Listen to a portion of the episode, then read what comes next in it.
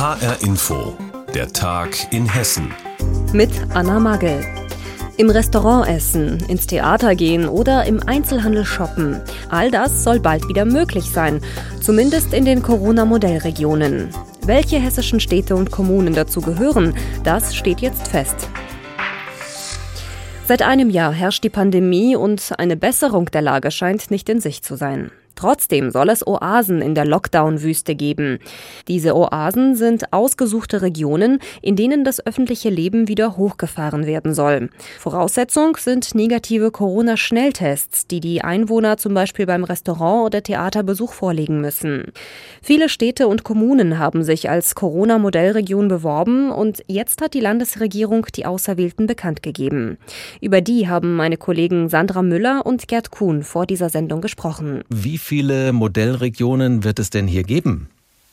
Ja, der Andrang war tatsächlich riesig, wurde heute von Bouffier und dem Gesundheitsminister Klose gesagt. Es gab wohl an die 100 Bewerbungen. Äh, das, die kamen von Landkreisen, von ganzen Regionen, von großen und kleinen Kommunen. Am Ende wurden aber nur drei Kommunen ausgewählt. Und zwar handelt es sich um Baunatal im Landkreis Kassel, um Alsfeld im Vogelsbergkreis und ähm, um Dieburg äh, bei Darmstadt. Und die Kriterien, die genannt wurden, waren, es sollten keine großen Kommunen sein. Es sollten auch keine Landkreise sein. Wichtig war auch, dass die Verteilung regional ist, also zum Beispiel hier jetzt Nordhessen, Mittelhessen und Südhessen. Und wichtig war auch, dass die ähm, Kommunen in unterschiedlichen Krankenhausversorgungsgebieten liegen. Einfach weil man sicherstellen wollte, dass sollte es zu einem Ausbruch geschehen oder zu einem Ansteigen der Inzidenzwerte kommen, dass es nicht zu einer Überlastung von ja gleich mehreren Krankenhausversorgungsgebieten kommt.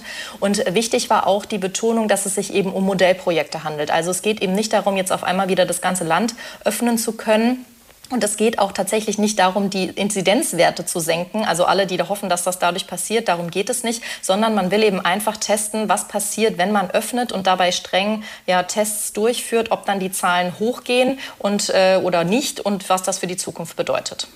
Welche Voraussetzungen müssen denn erfüllt sein, damit eine Stadt oder ein Landkreis Modellregion werden kann? Also es wird ja immer wieder zu diesem Tübinger Modell äh, Referenz äh, genommen und auch Rostock zum Beispiel. Und da muss man ja sagen, die haben ja mit sehr niedrigen Werten begonnen, als sie ihre Modellprojekte gestartet haben. Und da hat Bouffier heute gesagt, naja, in Hessen haben wir nicht viele Kommunen, die dem äh, jetzt diesen Kriterien unterliegen. Deswegen wäre das eigentlich ein Ausschlusskriterium. Man hat sich aber dazu entschieden, das trotzdem auszuprobieren. Ähm, es gibt diese Inzidenzzahl, die muss stabil unter 200 liegen, dann könnte eine Kommune Modellprojekt werden. Ähm, das liegt bei Baunatal. Aktuell sind wir bei 97, bei Alt, in Alsfeld bei 54 und in Dieburg bei 120. Also die liegen alle deutlich darunter.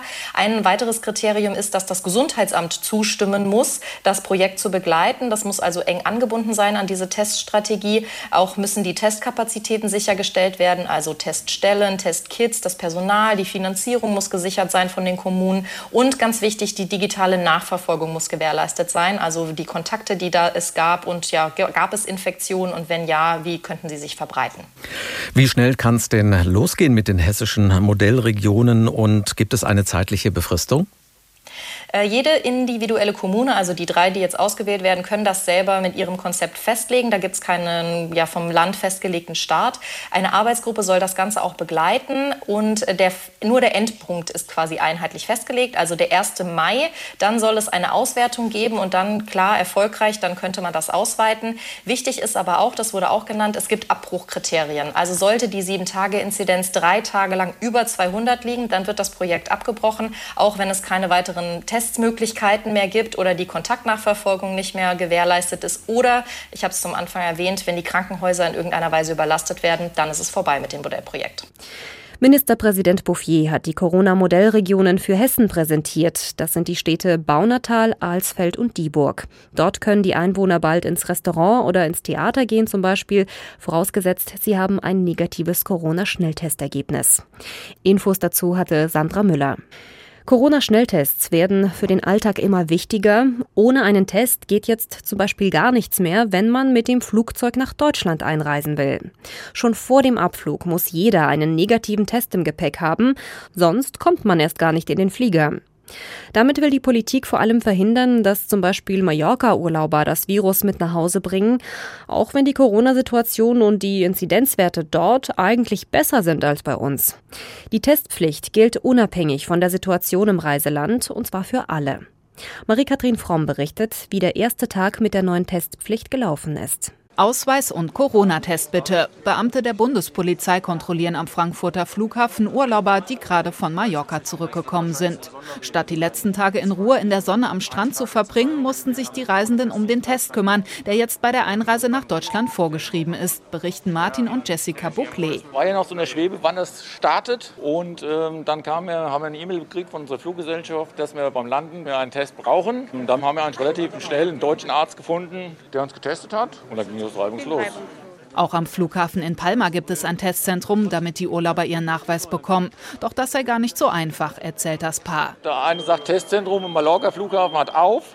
Dann gucken Sie im Internet, da kriegen Sie keine Termine. Also ich denke mal, wenn jetzt eine große Reisewelle kommt, die nach Mallorca zurück will, da kommen die da an die Grenzen wahrscheinlich. Die Passagiere müssen den Test schon beim Abflug vorweisen. Wer keinen negativen Test hat, den dürfen die Airlines nicht in den Flieger lassen. Sonst droht ihnen ein Bußgeld von bis zu 25.000 Euro.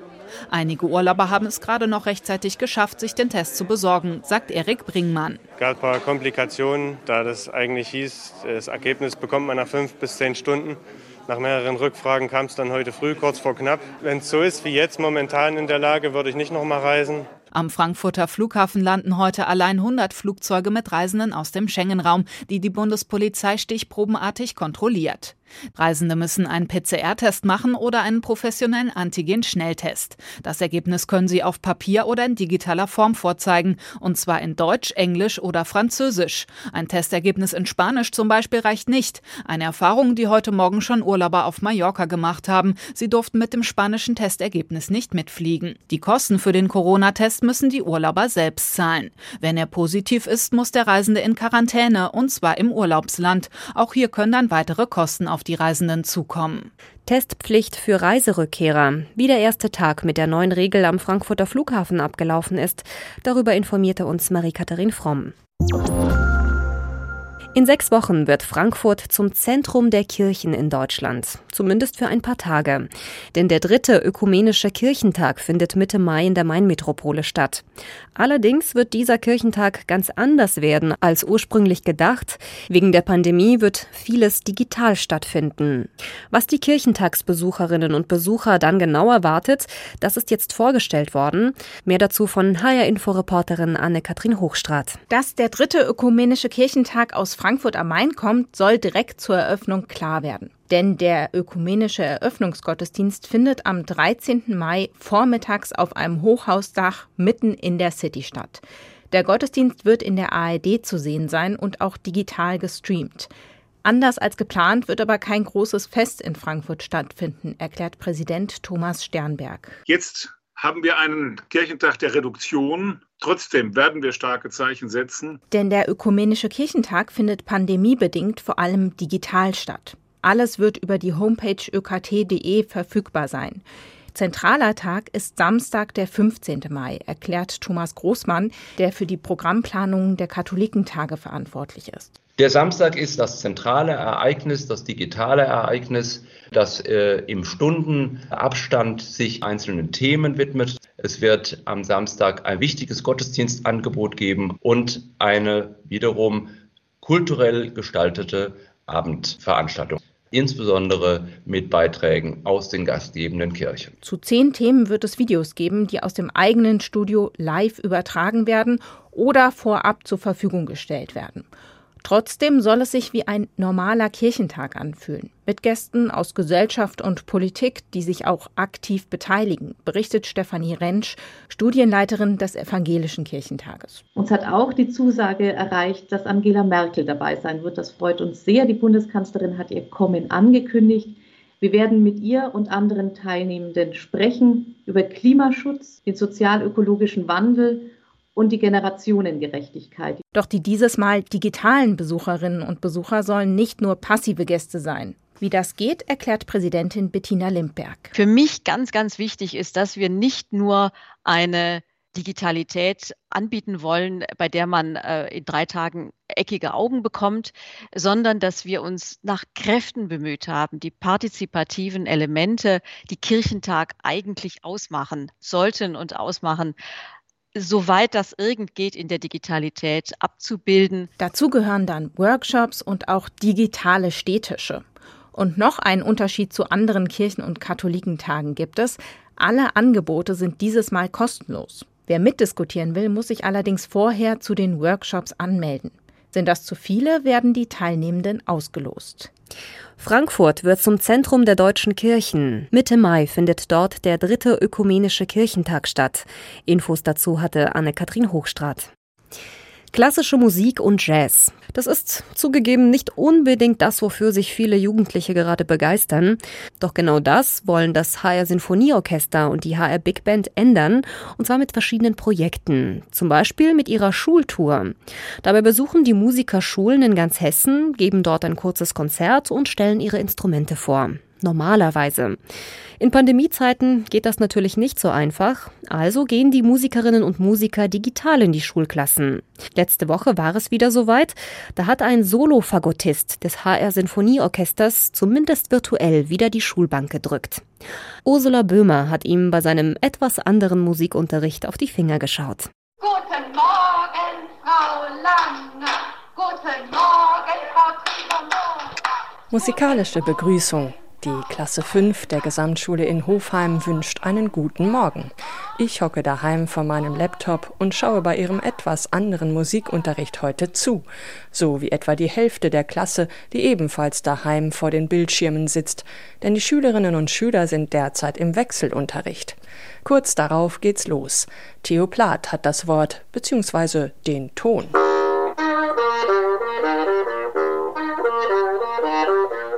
Seit zwei Jahren ist Theo Plath Solofagottist im HR Sinfonieorchester.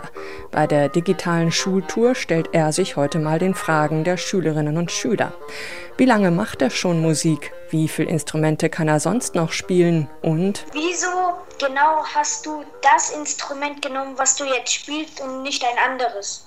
Also ich habe mich ja mit fünf dazu entschieden, eben mit dem Fagott anzufangen. Und ich weiß nur noch, dass mir das damals, als ich das ausprobiert habe, zum ersten Mal einfach direkt richtig viel Spaß gemacht hat. Und welches ist das schwierigste Stück auf dem Fagott? Für Theo Plath ist es gerade das hier, Klaus Uhr von Komponist Heinz Holliger. Jochen Dufresne vom Netzwerk Musik und Schule, der die digitalen Schulbesuche des HR Sinfonieorchesters und der HR Big Band in diesen Tagen mitorganisiert, hat zu diesem Stück noch eine Frage. Okay.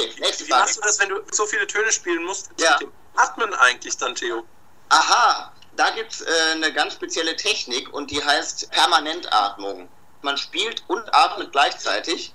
Und zwar geht es sozusagen darum, dass ihr mit der Luft die ihr im Mund habt, dass ihr die rauspresst und dabei kann man dann gleichzeitig durch die Nase einatmen. Nach einer Stunde ist Theoplatz Fagottzauber vorbei. Kopfkino gepaart mit etwas Instrumentenkunde, Live-Musik und Anspruch. Eine schöne Aktion. Ursula Böhmer war bei der digitalen Schultour des HR Sinfonieorchesters dabei. Das schickt derzeit seine Musikerinnen und Musiker virtuell in die Schulen, um junge Menschen für klassische Musik zu begeistern. Und das war der Tag in Hessen mit Anna Magel. Die Sendung gibt es auch als Podcast auf hrinforadio.de.